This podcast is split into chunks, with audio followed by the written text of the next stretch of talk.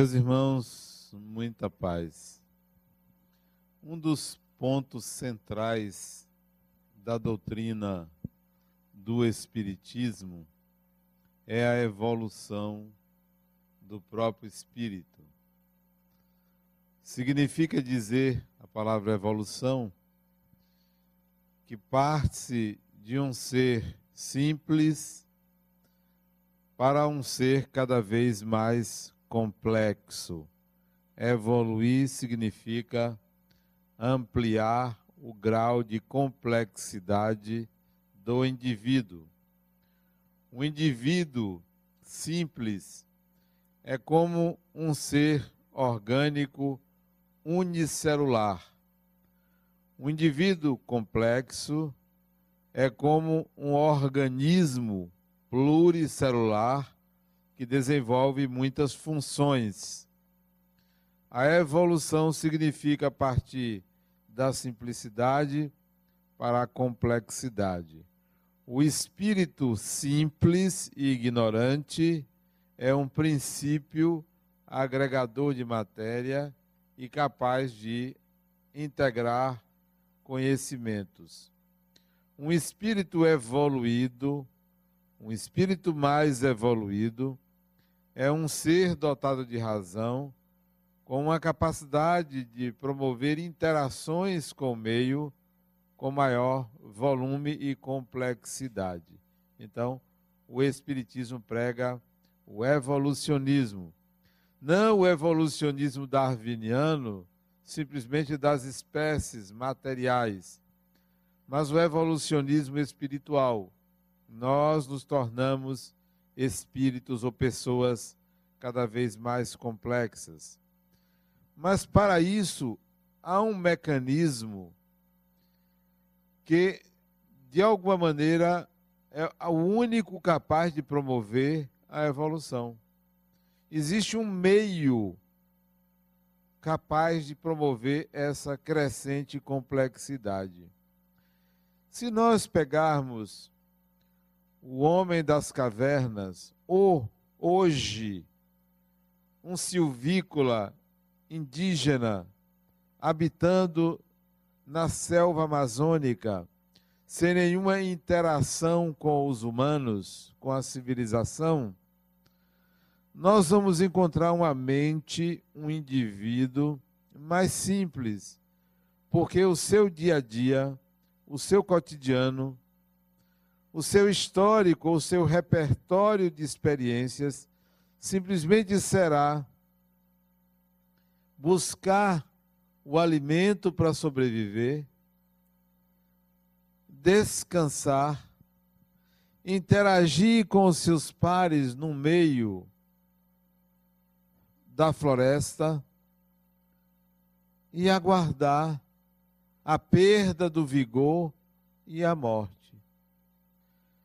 E se nós compararmos este indivíduo com essa vida simples, sem grandes obriga obrigações sociais, com o cidadão que você ou qualquer um de vocês se apresenta na sociedade, nós vamos encontrar uma distância muito grande, porque você nasce com obrigações familiares você nasce com obrigações de corresponder ao meio social, é obrigado a estudar, a ir para a escola. Toda criança é obrigada a ir para a escola, a enfrentar 12, 15, 20 anos de estudo. É obrigado a conviver em sociedade seguindo regras, limites.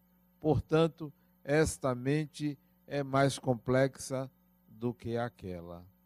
Pode-se dizer que, em relação ao habitante da floresta e o ser humano civilizado, que vive numa grande cidade, que promove essas interações, há uma evolução.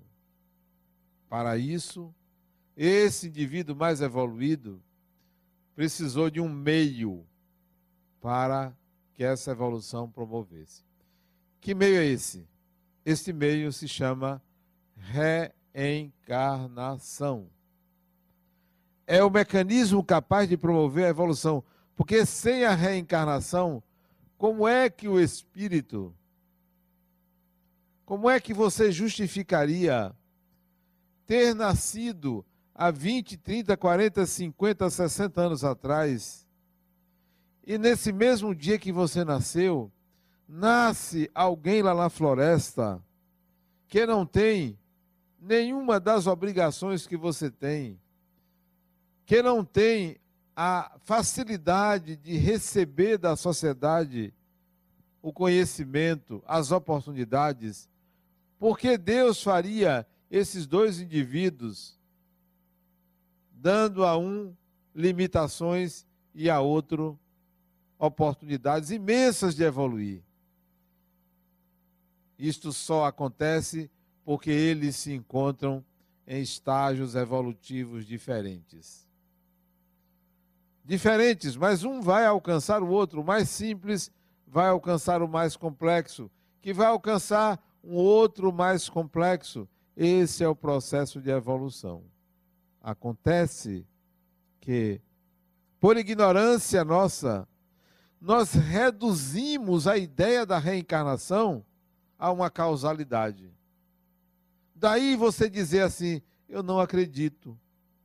Ou você desconfiar, porque simplesmente alguém lhe disse: ó, você reencarna para pagar, você está aqui para sofrer, você está aqui porque há uma causa passada e você veio consertar essa causa.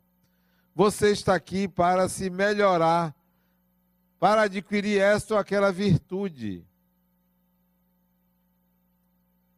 Reduzem a reencarnação a um aspecto meramente filosófico e moral, só, ou filosófico e religioso.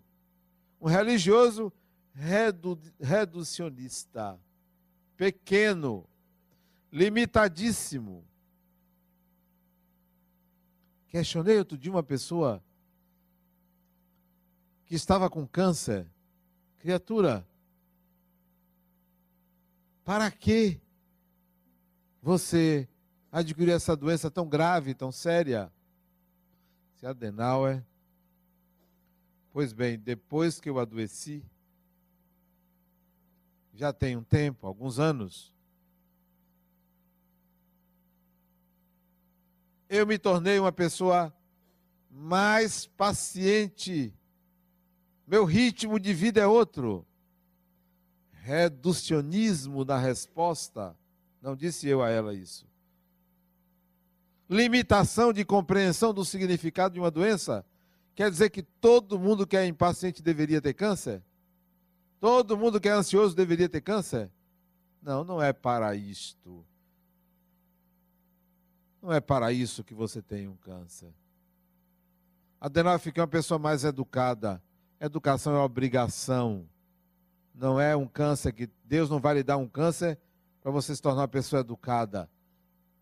Reducionismo. Reduzimos as coisas a um simplismo que limita a compreensão do significado profundo do mecanismo de evolução chamado reencarnação. Se não, vejamos essa complexidade.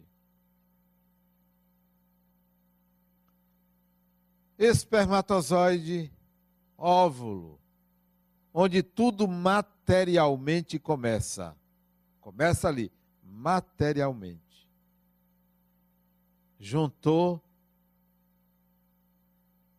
formou-se o embrião, reencarna-se? Não. Quantos embriões existem? Não há um espírito ligado ao embrião. Porque o embrião por si só não coagula o espírito, não é capaz de gerar um organismo para que o espírito sobreviva. O espírito necessita mais do que um embrião, mais do que. Mas nós pensávamos que bastava reproduzir. Como se a reprodução fosse suficiente. É o reducionismo. Embriões congelados. Deve ter um bocado de espírito com frio ali? Não tem espírito. Se não serve, pode jogar fora. Faz-se outro. Quantos óvulos existam, quantos espermatozoides possam promover a reprodução, haverá embriões. São apenas veículos parciais da reencarnação. Para que o espírito reencarne, ele vai precisar do corpo de alguém. Além do embrião, o corpo de alguém. Há um meio que favorece isso. Há quase que uma obrigação da lei de Deus de favorecer a existência de um útero, mesmo que seja na trompa mesmo que seja no caminho ao útero, mas tem que haver um corpo humano para que haja anidação, para que colhe ali naquela parede, para que junte a vitalidade de um corpo com o embrião, para que o espírito reencarne. Então começa aí a necessidade de um outro organismo.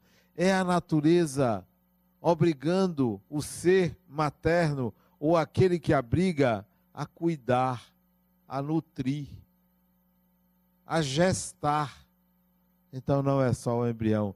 Senão você pegava o embrião, botava numa máquina lá, tome-lhe nutrientes, daqui a pouco tem um espírito. Não. Você pode ter um corpo, mas não terá um espírito.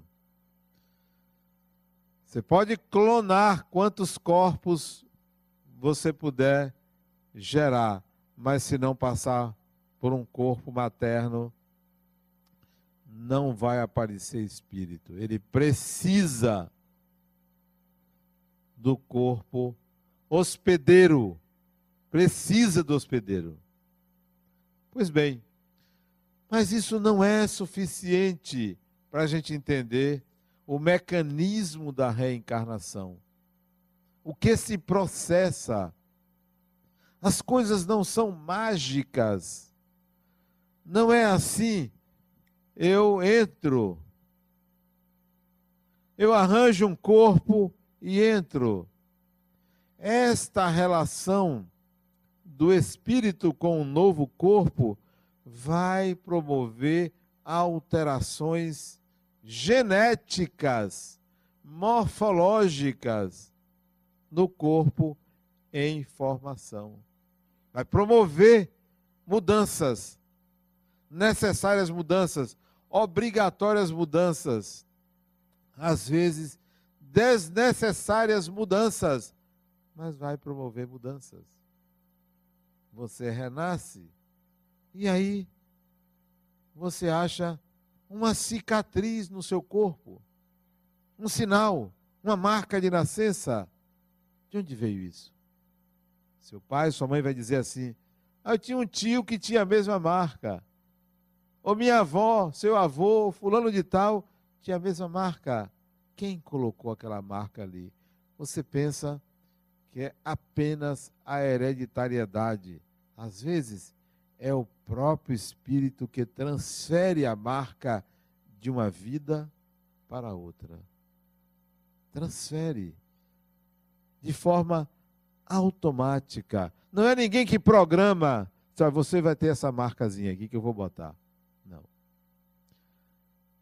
No mês de março passado, eu fui à minha última consulta a neurologista. Ele me dispensou. Adenauer, você não precisa mais vir. Agora você vai ter um acompanhamento só com cardiologista. Tá bom. E mostrou meus exames neurológicos, a ressonância, a última que eu fiz. Ele mostrou meu cérebro ali, retratado. E disse aqui, está vendo isso aqui? Essa linha aqui, no cérebro direito, é a sua cicatriz. Você tem uma cicatriz cerebral. Foi aqui o AVC. Foi neste ponto, está vendo aqui? 2,4 centímetros de cicatriz. Esta é sua marca do AVC. E eu pensei, esta é minha principal cicatriz na encarnação. Tem outras de arranhões, de feridas que tive na infância. São pequenas marcas que aquelas que eu gravo na minha mente provavelmente vão aparecer no próximo corpo físico que eu tiver. Mas essa que está aqui no cérebro, que está lá dentro, uma cicatriz interna, que não é cirúrgica, que foi provocada por um excesso de irrigação sanguínea, como eu me lembro dela, eu gostaria que no próximo corpo aparecesse a cicatriz, para me lembrar, ah, eu tive uma AVC na vida passada. Tive uma AVC, ó, uma cicatriz. Gostaria. O que você grava, o que você marca, o que você fixa, vai passar para o seu corpo físico. São as marcas de nascença. Principalmente as marcas mais gritantes, os defeitos físicos. Mas a maioria de nós interpreta isso como: ó, isso é alguma coisa errada que você fez.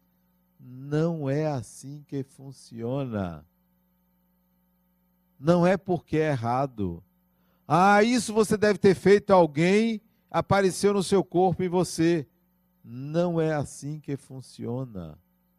Nós minimizamos a reencarnação a esse raciocínio limitado, pobre, de causa e efeito moral.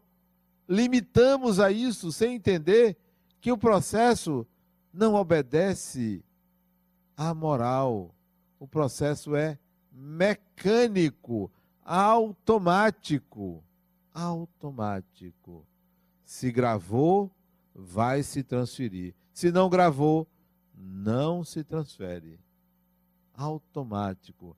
A mente é um órgão que promove a plasticidade do corpo físico, que altera o corpo físico. O pesquisador americano já desencarnado, Ian Stevenson, ele traz um caso na década de 70, começo da década de 70, de um homem chamado Semil. Semil filho de turco, na época, nascido numa cidade sob o domínio francês. Esse menino estava ainda na barriga da mãe, vésperas de nascer. O pai dele, agricultor, teve um sonho. O pai dele sonhou com um parente distante dele parente distante do pai. Esse parente tinha sido assassinado. Ele sonhou que o filho dele, que ia nascer, era esse parente que foi assassinado.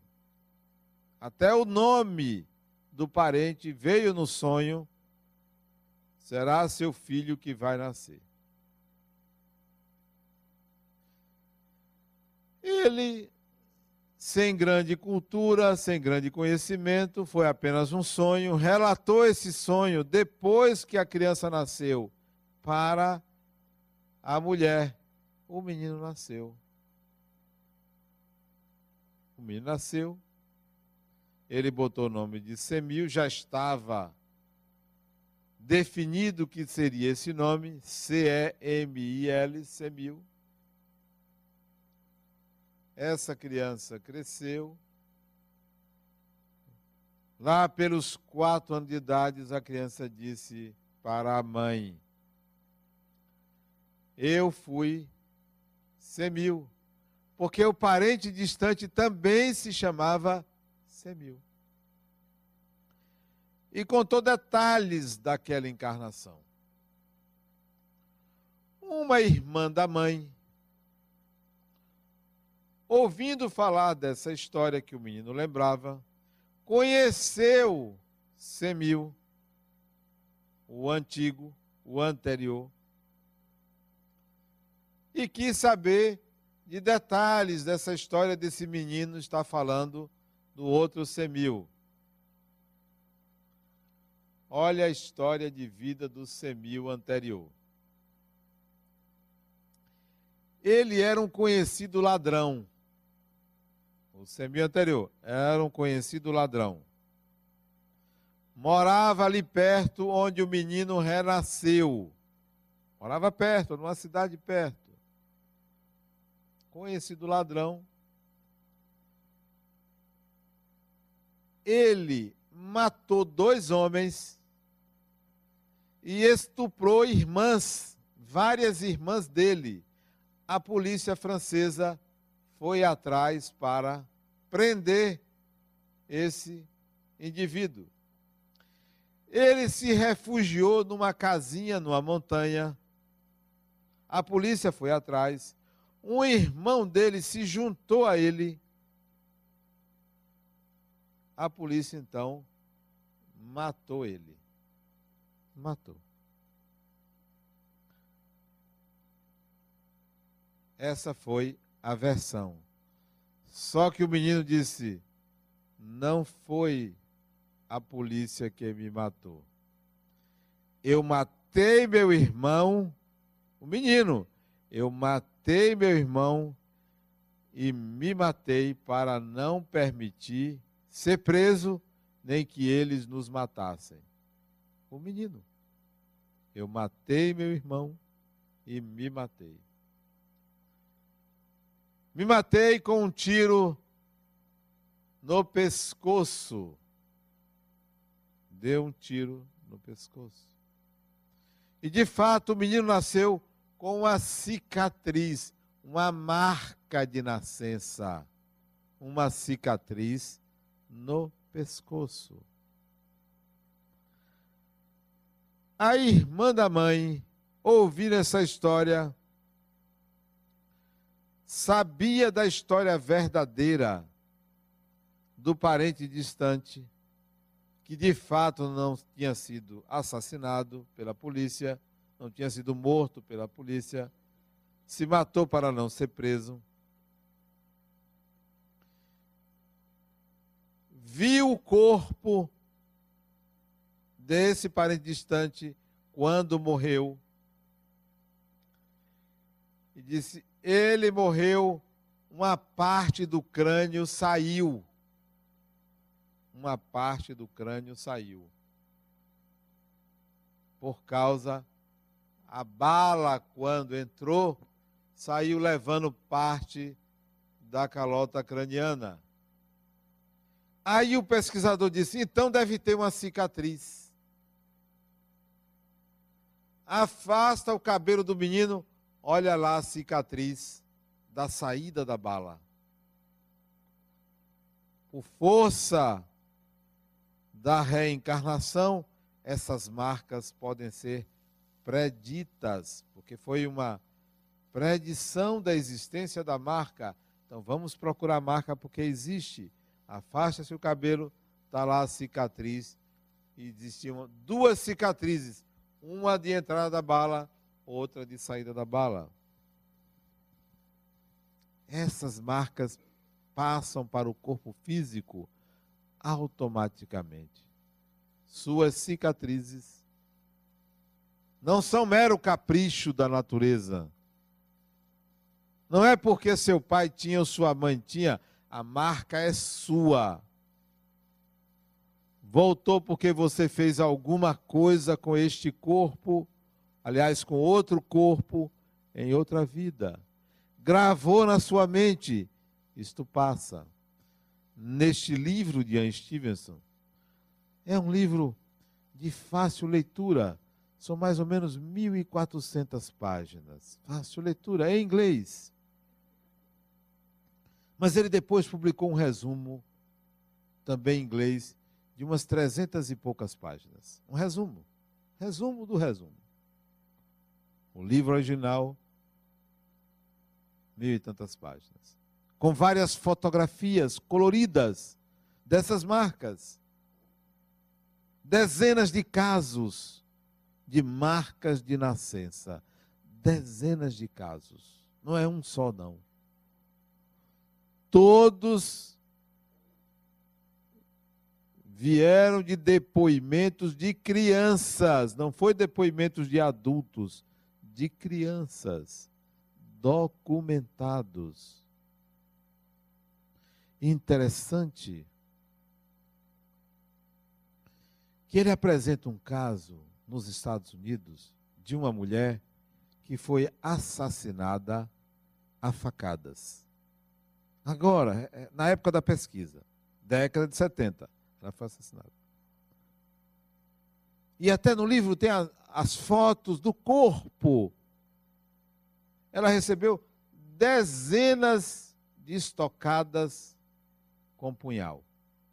Tem, tem o corpo fotografado, vivo ali, para você ver, colorido. Pois bem, as marcas de corte dessa mulher, do corpo dela, são diferentes do corte natural quando se é apunhalado. Aparecia uma espécie de triângulo em cada ponto onde ela recebeu as estocadas. E o punhal era um punhal comum que não poderia ter feito aquele tipo de cicatriz. Essa cicatriz, o formato da cicatriz que ficou no corpo, no cadáver, se assemelham às cicatrizes da época medieval, dos, punha, dos punhais medievais. E aquele não era um punhal medieval, era uma faca comum. A cicatriz tomou o formato de algo do passado porque nós não temos um corpo espiritual que foi formado agora nessa encarnação. Ele acumula toda a nossa história e a nossa história vai passar para cada corpo que a gente utilizar. A reencarnação não é uma crença espírita, religiosa, é um meio, é um mecanismo que promove a evolução do espírito, a sua evolução. A sua história perispiritual está gravada neste corpo. Olhe para ele. Ele é um mata-borrão. Ele absorve o seu perispírito. Ele passa por cima do ordenamento genético da hereditariedade materna e paterna, porque o espírito vai imprimir a sua história no corpo em formação, desde que você foi gerado lá atrás, quando nidou. Certas marcas vão surgir depois. Certas marcas não são congênitas, se adquirem com as experiências no tempo. Vão surgir. As cicatrizes podem surgir depois. E a Stevenson cita algumas que surgiram depois. O garoto tinha 10, 12 anos, olha a cicatriz surgindo da vida anterior. Foi surgir depois. Talvez porque tinha sido gerada ou tinha acontecido a experiência de forma suave e que não foi possível surgir desde o início, só com o tempo ela foi aparecer quando o espírito teve comportamentos semelhantes ao do passado, então ela vai aparecer.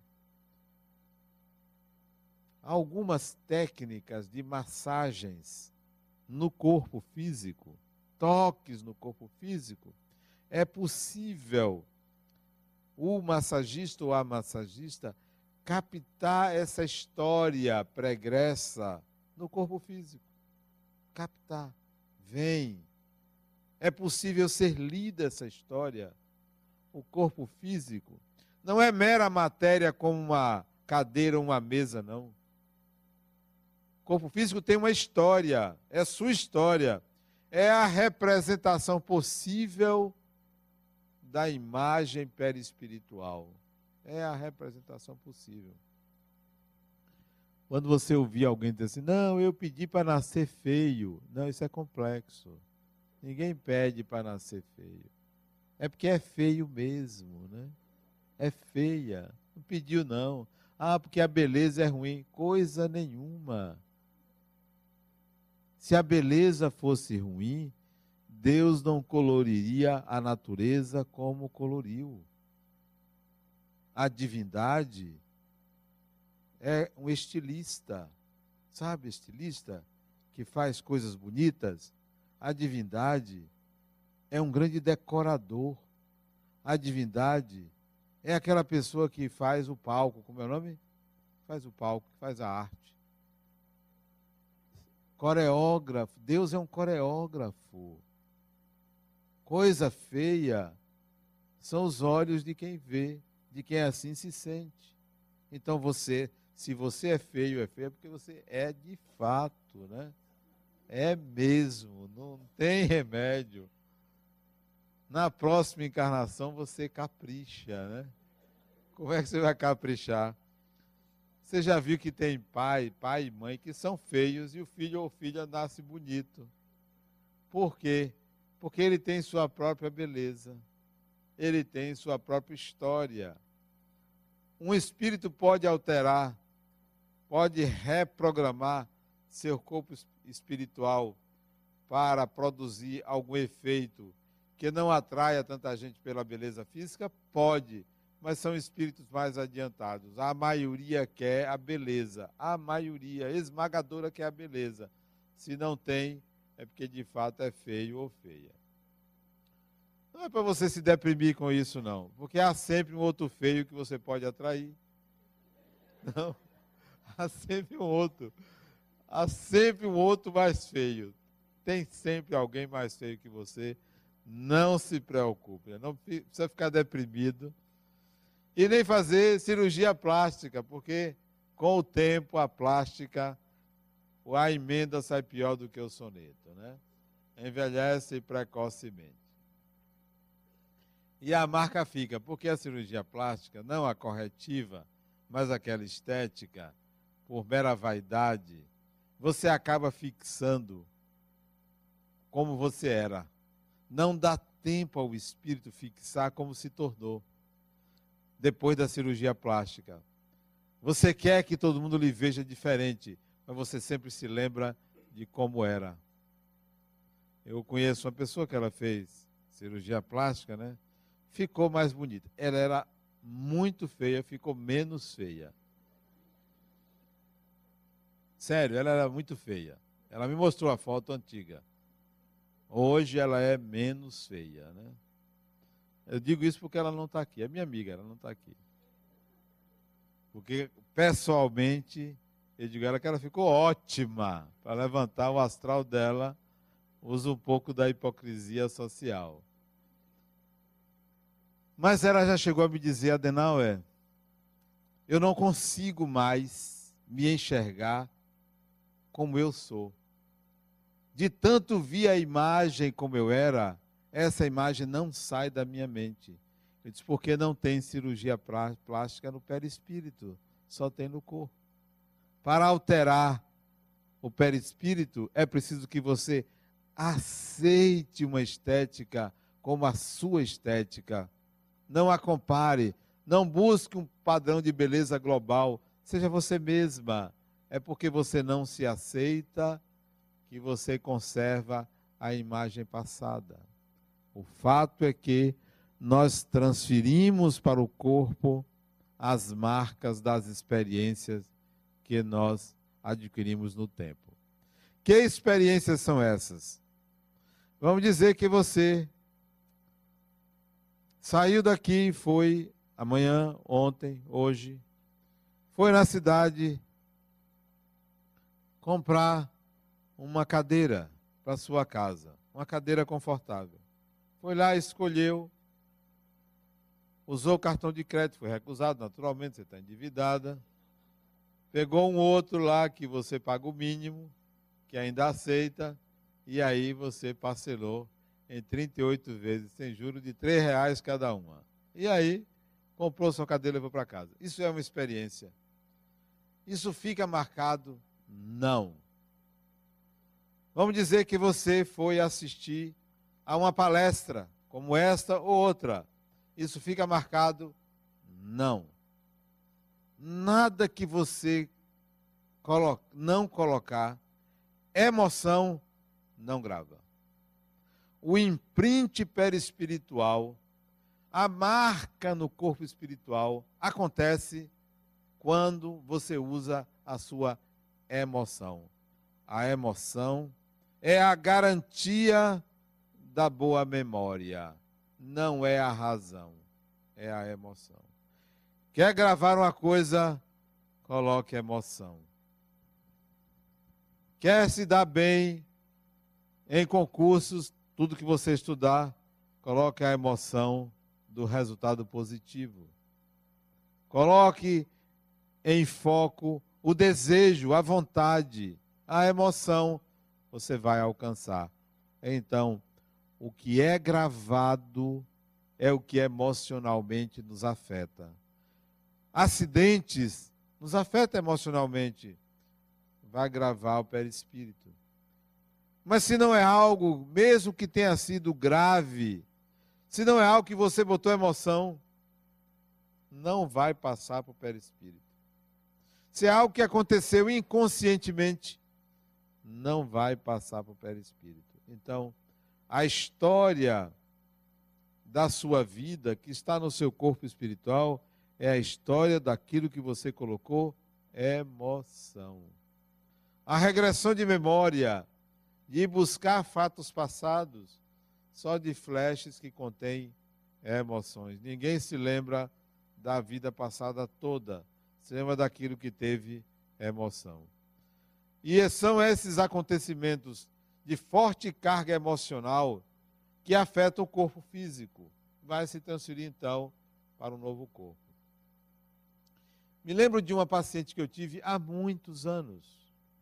Ela tinha uma cicatriz de nascença, que não foi fruto do parto, no umbigo dela. Uma cicatriz, como um corte de mais ou menos 15 centímetros, não quando era bebê. Atualmente estava com 15 centímetros. Que tinha formado queloide, como se ela tivesse tido uma cirurgia ou uma ferida, mas não teve querendo saber por que aquela cicatriz no umbigo. A cicatriz metade estava abaixo do umbigo, metade estava acima do umbigo, na vertical, cerca de 15 centímetros de cicatriz. Querendo saber como aquilo surgiu, o que, que aconteceu para ela merecer aquela cicatriz, que não adianta fazer cirurgia porque iria continuar, porque ela tinha tendência, que eu não sei nem o que é isso, eu falo porque ouço, mas não sei o que é, não sei por que forma, só vocês que são médicos devem saber. Mas ela não podia fazer cicatriz. Não usava biquíni com vergonha, usava sempre maiô, sempre usou maiô. Quer descobrir? Vamos descobrir. Vamos saber o que, é que está associado a esta cicatriz. Usando uma técnica de uma americana de nome Helen Van Bach, desencarnada já, que escreveu dois excelentes livros, um deles ensinando a técnica da regressão de memória, eu apliquei nela aquela técnica. Isso tem tempo, isso não foi agora não, isso tem muitos anos e pedi a ela, a certa altura do transe dela, que ela colocasse a mão em cima da cicatriz e fizesse uma leve pressão na cicatriz. Para tentar captar a vibração correspondente, porque o corpo físico é uma vibração, o corpo espiritual é outra vibração nós estamos imersos em vibrações, em ondas Nós estamos imersos. Não só as ondas eletromagnéticas, não só as ondas de um celular, de um rádio, não, ondas mentais. Nós estamos imersos nisso. Pois bem, ela fez uma leve pressão na cicatriz, uma marca de nascença, que ela não sabia a causa, não se lembrava a causa. Quando eu fiz esse trabalho com ela, ela deveria ter cerca de 42, 43 anos de idade. Pois bem, ela começou a se contorcer. E eu pedi que mantivesse a mão em cima da cicatriz, a se contorcer, a gemer, a gritar, a não querer ver o que ela estava vendo. As imagens vinham à sua mente como num filme. E ela viu uma mesa de pedra, uma mesa de pedra, lapidada. Descreveu o ambiente, uma sala de um templo antigo. Provavelmente aquilo tinha acontecido no Egito, muitos anos antes de Cristo. E ela, a manusear instrumentos cortantes, ela manuseando, ela como um homem, um sacerdote, manuseando instrumentos em que ela cortava a barriga das pessoas e a área genital de mulheres. Ela fazia isso como homem. Em rituais naquele templo, em cima daquela mesa de pedra. E ela ficava horrorizada em ver aquelas cenas naquele momento. Se é verdade, não é verdade, vinha dela, não de mim, não induzia, não estava vendo nem queria ver pertencia a ela. Pois bem, há mais detalhes nessa história que não cabe colocar. Detalhes interessantes dos sintomas da vida atual dela, de como aqueles processos do passado, hoje, séculos e séculos depois, interferiam no cotidiano dela na vida dela. Aqueles rituais hoje interferiam na vida dela. Fizemos algumas sessões de regressão onde essas imagens voltavam cada vez com mais riqueza de detalhes. Riqueza de detalhes. E ela suportou aquilo porque foi trabalhada para suportar o que iria ver. Se aquilo perturbou a vida atual dela, não, já bastava a perturbação que vinha naturalmente, sem ela lembrar. A lembrança trouxe uma libertação, porque passou a tomar conhecimento do modus operandi. Quem é você? Nós não sabemos quem é a pessoa com quem convivemos. Não temos ideia do passado. Não que isso seja assustador. Não tem santo aqui, não tem. Não existe santo. Ah, mas fulano, pessoa distinta, sim. São seres humanos, somos seres humanos, capazes de equívocos, de processos difíceis no passado e no presente. A mim, como psicólogo, não me surpreende. Não me Ainda não vi nada que o ser humano faça que me surpreenda. Ah, me surpreende. Nada. Porque tudo é do humano. Tudo para mim pertence ao humano. Não que eu ache que aquilo deva se passar a mão na cabeça as atitudes de uma pessoa, mas não me surpreende a crueldade, a bondade, a vilaneza de alguém, o altruísmo de alguém, não me surpreende, porque é tudo do ser humano. Somos humanos. Pois bem, ela tomou consciência daquele passado e aquilo diminuiu significativamente o que ela passou a sentir depois dessas sessões. é como uma catarse, uma libertação, um expurgo quando você toma consciência. A marca estava lá. A sua marca lhe pertence. Mas não pense que é simples você se deitar e tocar numa cicatriz e você já vai ficar sabendo do que passou. Existem técnicas para isso. Existem conhecimentos a serem adquiridos para isso. Alguns anos atrás eu estava no aniversário na casa de uma amiga minha. Aniversário dela, se eu não me engano, de 30 anos. De 30 anos. Hoje ela já é uma coroa, já está passada. Naquela época não. Ela tinha 30 anos, estava em cima. Agora, coitadinha. Passada, passada, não arranja ninguém. Fica até com pena da bichinha. Foi rápido, eu não quis me demorar na casa dela. Eu saí da clínica, passei na casa dela e depois fui para casa. Só queria dar uns parabéns.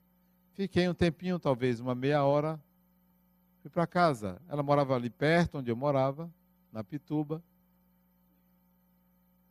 E sentado num sofá, em plena festa, tinha os amigos dela. Devia ter umas 15, 20 pessoas só os amigos mais chegados. Sentado no sofá, eu fiquei com sono. Um sono assim, repentino. Repentino. E o meu sono começa às 11 da noite. 10 e meia, 11 horas. E esse horário era perto de 8 a 8 e meia, mais ou menos. Era cedo. Ali na Pituba. Era cedo. Um sono desconhecido para mim. Eu estava no sofá ali, recostado. Não estava conversando com ninguém naquele momento. Eu sei que eu cochilei. Cochilei.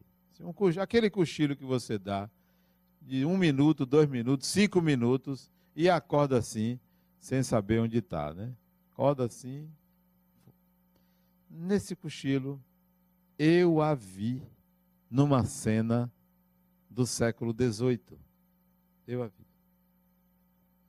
ela numa rua, chama, e, e, tinha o nome da rua, o número e o nome dela. Eu a vi. Eu entendi como um presente a ser dado a ela. O que eu vi.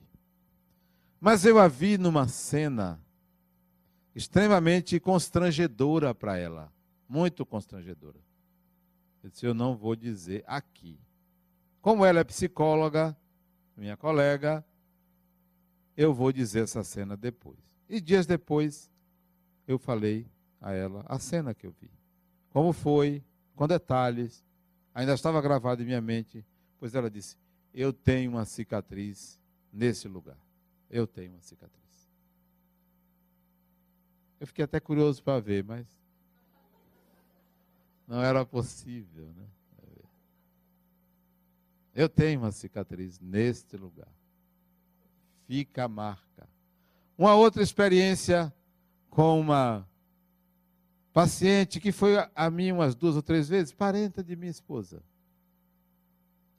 É parenta, sim. Ela deve lembrar da história. Ela me procurou para fazer uma regressão. Ela estava vivendo uns problemas. Bora. Nessa experiência, ela se lembrou que ela foi assassinada. Ela levou um tiro no peito. Um tiro no peito. Porque ela estava, na cena passada, traindo o marido dela com outro homem e ele foi lá e matou os dois. Matou com um tiro. Ela também não me mostrou, mas ela tinha uma cicatriz junto do bico do seio dela. Uma cicatriz. Provavelmente oriunda do tiro que recebeu na vida passada, porque na vida presente não tinha razão para ter aquela cicatriz. Portanto, as marcas de nascença denunciam, trazem de volta um histórico de quem é você. Mas não leve para o lado negativo. Ah, isso é a marca para eu nunca esquecer que eu fiz de errado. Não, você tem a marca porque você gravou. Só porque você gravou. Não é Deus que está querendo lhe punir ou lhe mostrar, não. é porque você gravou aquela experiência. E enquanto você não naturalizar a experiência, a marca fica e reaparece. O que é naturalizar a experiência? Tudo que você fez de errado, tudo que você fez de desagradável, de ruim, não queira esquecer. É um equívoco querer esquecer. E a gente fica querendo esquecer. Eu vou procurar fazer uma coisa para esquecer. Relembre, dê um outro significado. É esse outro significado que fará você colocar aquela experiência num bafé de memória, num canto da sua memória, mas que não vai lhe incomodar. E se você quiser esquecer, ela vai te incomodar. As marcas de nascença são apenas para você lembrar que você carrega em você a sua história, o seu passado, ele pertence a você. Ele não vem, não é o passado de seus pais. O seu corpo é fruto da sua história. Faça uma nova história para merecer um corpo melhor, para merecer encarnações cada vez melhores. Muita paz.